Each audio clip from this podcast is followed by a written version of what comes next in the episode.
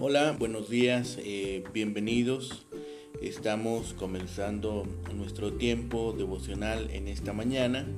El día de hoy estaremos revisando el final del capítulo 10 del libro de Proverbios, del versículo 27 al 32. Eh, nuestro tiempo devocional lo hemos titulado esta mañana como los dos futuros. Los dos Bien, vamos a hacer la lectura de nuestra porción en esta mañana que nos, que nos sirve de texto. Es eh, capítulo 10, versículos 27 al 32. Recuerden que estamos haciendo la lectura en la nueva traducción viviente y también estamos haciendo referencias en la Reina Valera 60. Dice eh, la palabra de Dios, el temor del Señor prolonga la vida, pero los años de los perversos serán truncados. Las esperanzas del justo traen felicidad, pero las expectativas de los perversos no resultan en nada. El camino del Señor es una fortaleza para los que andan en integridad, pero destruye a los que hacen maldad. Los justos nunca serán perturbados, pero los perversos serán quitados de la tierra. La boca del justo da sabios consejos, pero la lengua engañosa será cortada. Los, sabios, los labios del justo hablan palabras provechosas, pero la boca de los malvados habla perversidad. Bien, en esta porción observamos el versículo 27 que en la Reina Valera 60 dice, el temor de Jehová aumentará los días, mas los años de los impíos serán acortados. El versículo 27 es uno de estas referencias a el temor de Jehová, que aunque están dispersos en el libro, desde el primer hasta el último capítulo, muestran la importancia de esta idea, de este concepto, de esta enseñanza. El principio de la sabiduría es el temor de Jehová. No solo es el principio, sino que también es la parte media y la parte final del verdadero conocimiento piadoso y de la sabiduría. Los versículos 29 y 30 consideran esta, el estado de seguridad del pueblo de Dios en oposición a la ruina que les espera a los incrédulos. A menudo hablamos de nuestras raíces, hacia lo que sentimos, un fuerte apego emocional, el lugar donde crecimos, la tierra donde, eh, de donde vinieron nuestros padres o abuelos. Ser cortado de esas raíces produce terribles sufrimientos debido a la apostasía posterior al tiempo de Salomón, el pueblo de Dios del Antiguo Testamento fue desarraigado y enviado al cautiverio a Babilonia por 70 años. Uno de los salmos, el Salmo 137, recuerda la tristeza con la cual eh, hablaban de su nación junto a los ríos de Babilonia.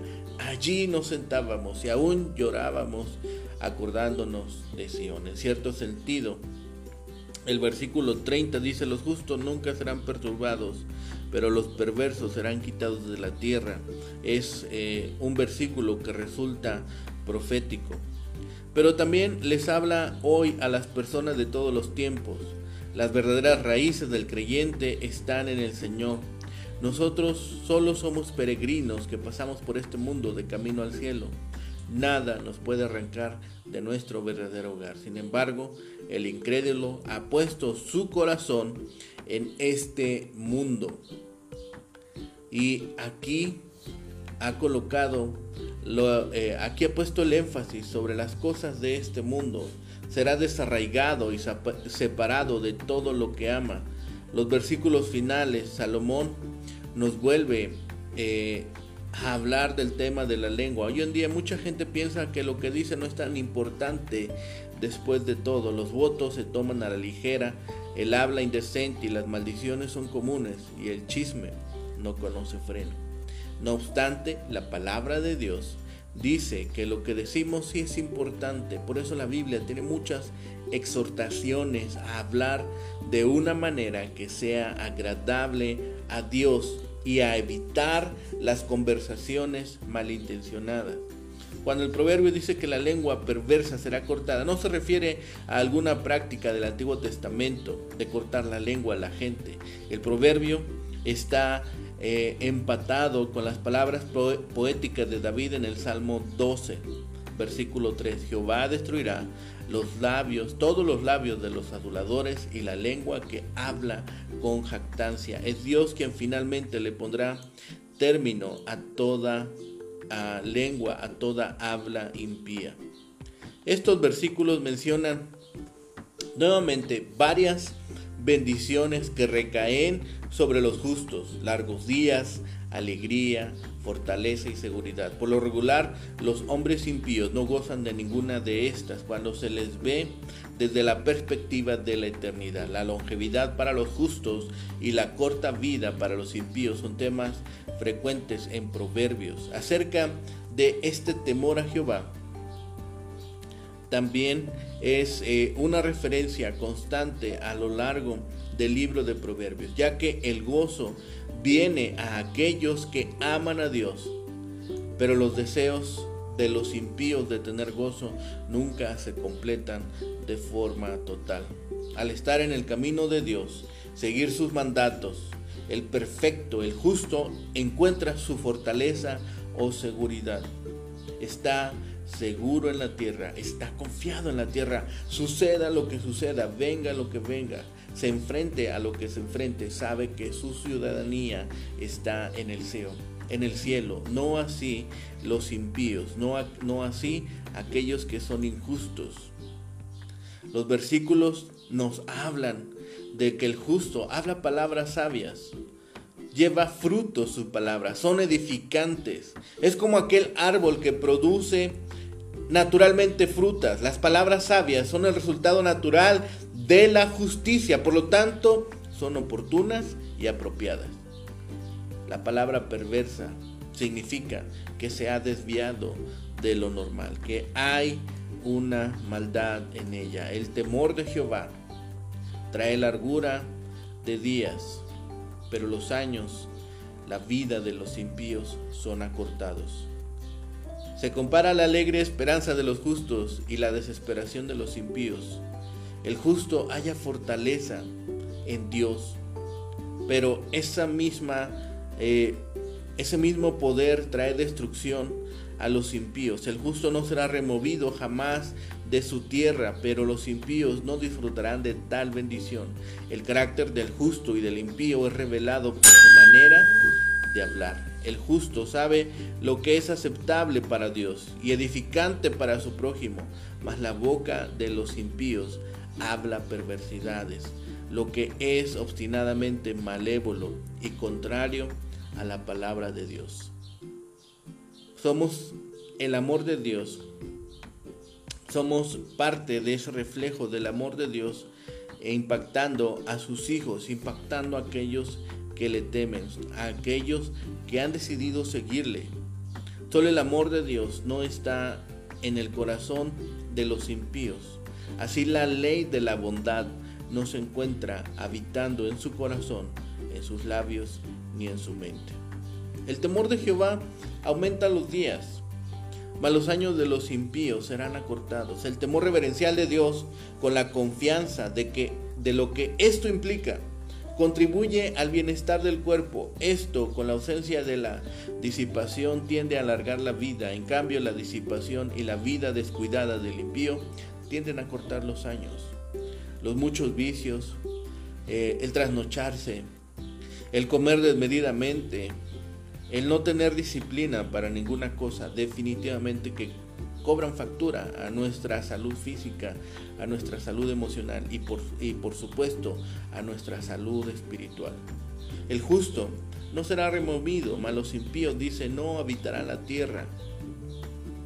La herencia de los justos es una tierra regenerada. En el sentido bíblico, el pueblo hebreo sería removido de su tierra si no guardaba la ley de Dios, lo que efectivamente sucedió. El versículo 27 nos ubica nuevamente en este sentido del temor a Dios y todas las preocupaciones en el contexto de la participación de Dios en los asuntos de la vida humana. De manera que el comienzo de esta sección conecta una vez más la vida, la sabiduría, la moralidad y la piedad. El temor de Jehová o el temor que nosotros podemos tener de la persona de Dios es esta liga que liga a la piedad con la larga vida y a la maldad con una muerte cercana. Es un tema muy eh, comentado en Proverbios. La esperanza, los justos tienen algo que esperar, pero los impíos no pueden esperar nada. Todas las personas ven el camino de Jehová de forma diferente. Los inocentes lo ven como un abrigo para la tormenta y el calor del día. Aquellos que practican la iniquidad lo ven solo como una fuente de terror. La perspectiva del que mira hace toda la diferencia. En el camino de Dios solo existe la constancia y la verdad. Se nos presenta una esperanza segura en la sobrevivencia definitiva del justo y en el juicio final de los impíos. En nuestra experiencia limitada podemos ver al impío teniendo éxito y al justo luchando por la vida. Pero en el juicio final la suerte será revertida. El final destino será fatal para aquel que ha decidido seguir su propio camino. Estos versículos forman eh, otra serie de afirmaciones acerca de las palabras sinceras y las falsas que pueden compararse con lo que hemos revisado en estos días y con lo escrito en Santiago 3. La trascendencia de la verdad y la falsedad cabe, cabe para ambos mundos, el Israel antiguo y el mundo actual. Estos versículos nos hablan de la sincera religión, el, el, verdadero culto prolonga la vida del hombre y corona sus esperanzas. Y si sus días, si bien no llegan a ser muchos, al menos serán buenos, pues la esperanza de los justos es alegría, ya que no avergüenza. Romanos 5.5, pues tiene cumplimiento seguro. En igualdad de condiciones, la vida del malvado es más corta que la del justo, pues la merman los vicios y su forma disipada de vivir. La fuerza y la estabilidad están ligadas a la integridad. El camino de Jehová es fortaleza para el hombre íntegro. Es decir, todo lo que Dios hace por él le fortalece y corrobora eh, en su integridad, confirma su integridad, incluso en los momentos de adversidad, incluso en los momentos de prueba. La buena conciencia purificada eh, del pecado le confiere una fortaleza extraordinaria al creyente. El gozo de Jehová, que solo se halla en el camino de Jehová, será nuestra fortaleza. Nehemías 8:10. Y por tanto, el justo no es removido no será sacudido de esta tierra, no será retirado de su juicio. En cambio, la ruina y la destrucción son las consecuencias ciertas de la impiedad. La prueba y la alabanza de la bondad de un hombre está en que habla bien y con sabiduría y que sus palabras son edificantes, que todos quieren acercarse a él para escuchar buenas palabras, buenos consejos, buenos comentarios, buena compañía ya que su boca produce sabiduría de la misma manera que un buen árbol produce su fruto para beneficio de quien lo come. Los sabios han conocido y reconocen lo que es aceptable delante de Dios, lo que es agradable delante de Dios, bueno para ellos mismos y beneficioso para el prójimo. En cambio, la lengua del malvado será cortada Será cortada como se corta el agua para que no fluyan por medio de ella los engaños que de ella brotan naturalmente. La verdadera fe en Dios de la criatura hacia el Creador es un temor santo y reverencial. Una fe verdadera y pura prolonga la vida en calidad como en cantidad de años. Sin embargo, Aquellos impíos, aquellos necios, no van a cumplir los años apropiados de una vida, sino que van a tener una muerte prematura, acortado En este sentido, expresa una acción drástica y de repente. En el versículo 28 vemos una proyección hacia el futuro. Dice, las esperanzas del justo traen felicidad, pero las expectativas de los perversos no resultan en nada. Ambas personas, el justo y el impío, tienen una expectativa o una esperanza. Sin embargo, el futuro del justo resulta en una escena de alegría. Al cumplirse su esperanza, al cumplirse sus expectativas, al ver coronada su fe, al ver los resultados de su esfuerzo por mantenerse fiel en el camino. Mientras la esperanza muere cuando llega el futuro y no se cumple. Hay un dicho que dice, soñar no cuesta nada. En nuestro entorno latinoamericano lo usamos muy constantemente.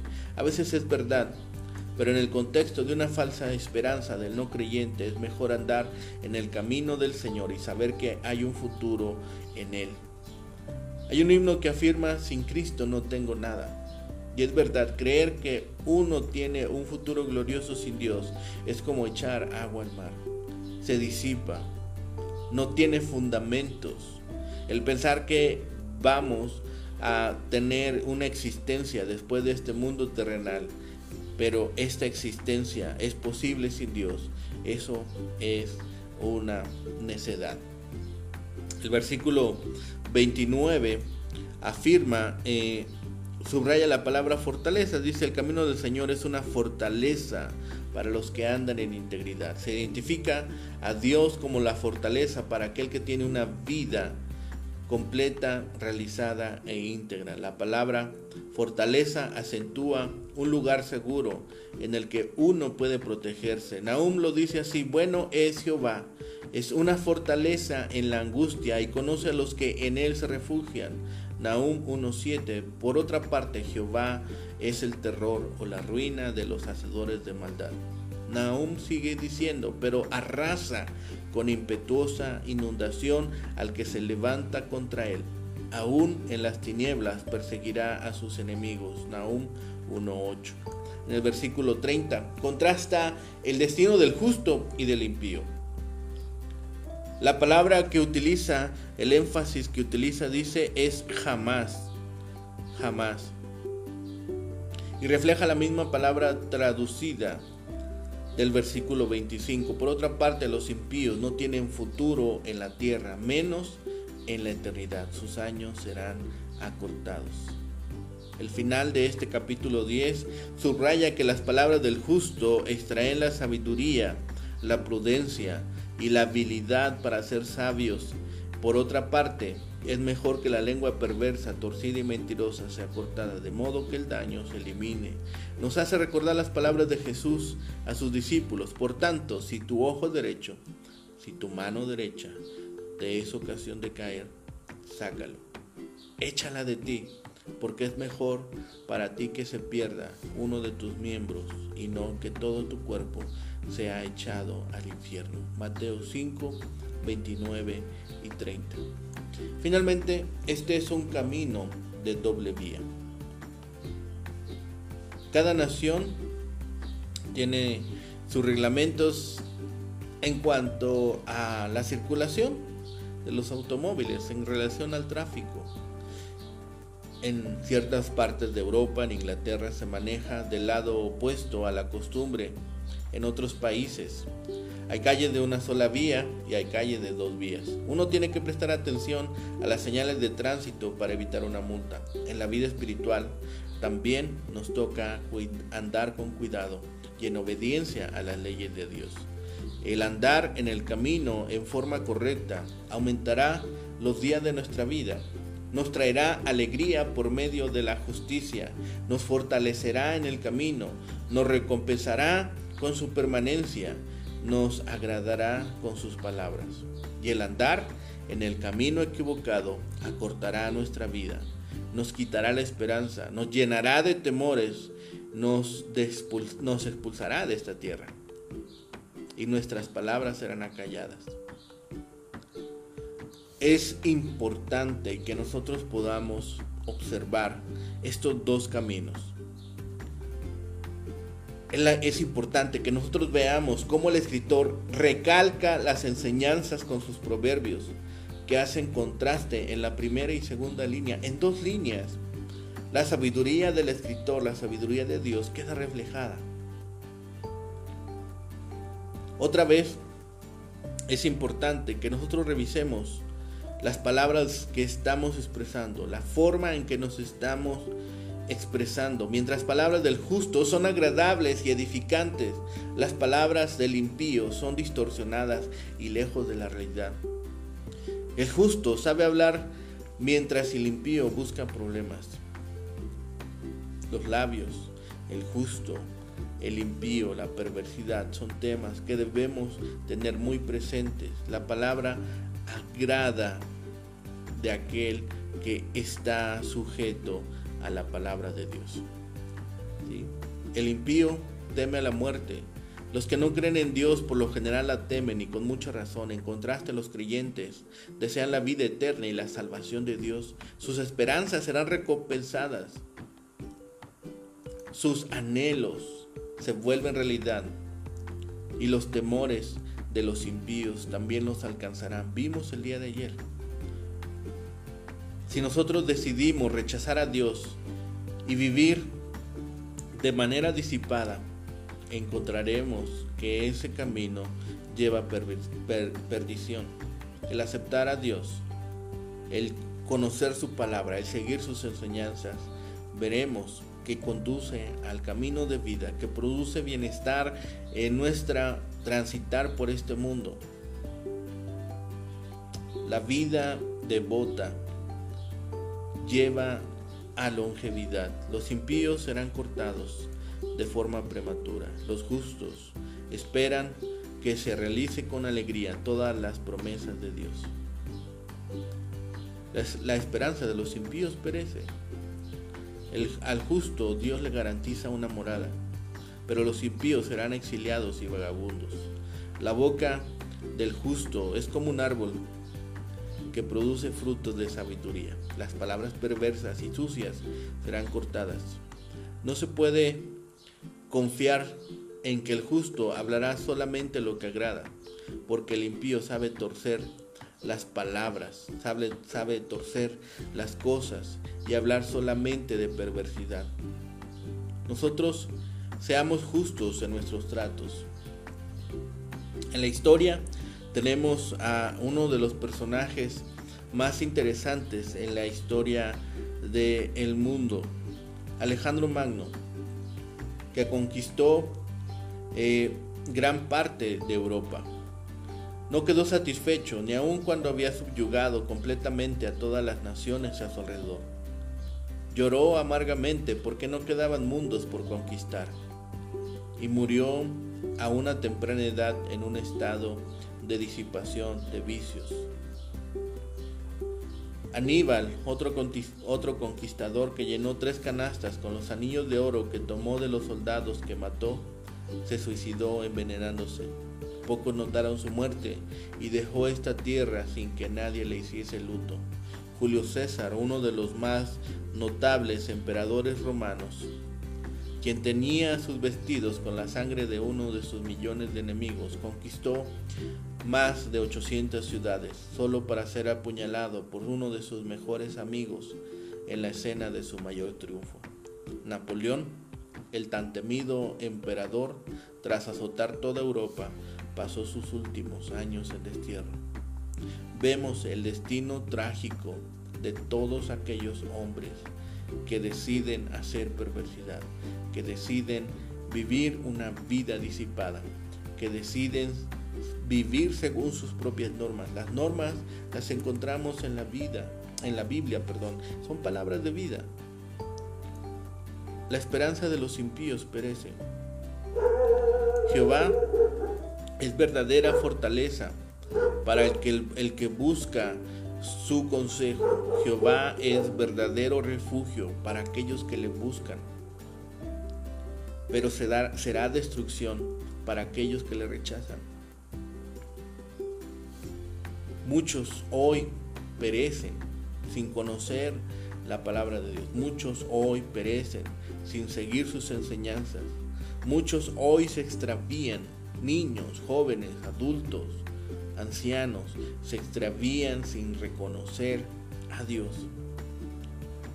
Y es muy triste ver que una vida se apaga y que esa vida está condenada a sufrir las consecuencias de sus decisiones. Hay dos futuros, hay dos caminos. Uno es de vida y otro es de dolor. Al justo, al hombre que ha confiado y ha puesto su confianza en Dios, Dios mismo garantiza su morada. Jesucristo mismo dice, es necesario que ahora yo me vaya de ustedes, porque iré a prepararles una morada en la casa de mi Padre. Pero aquellos que sean necios, aquellos que sean insensatos, serán echados fuera, serán exiliados y serán vagabundos.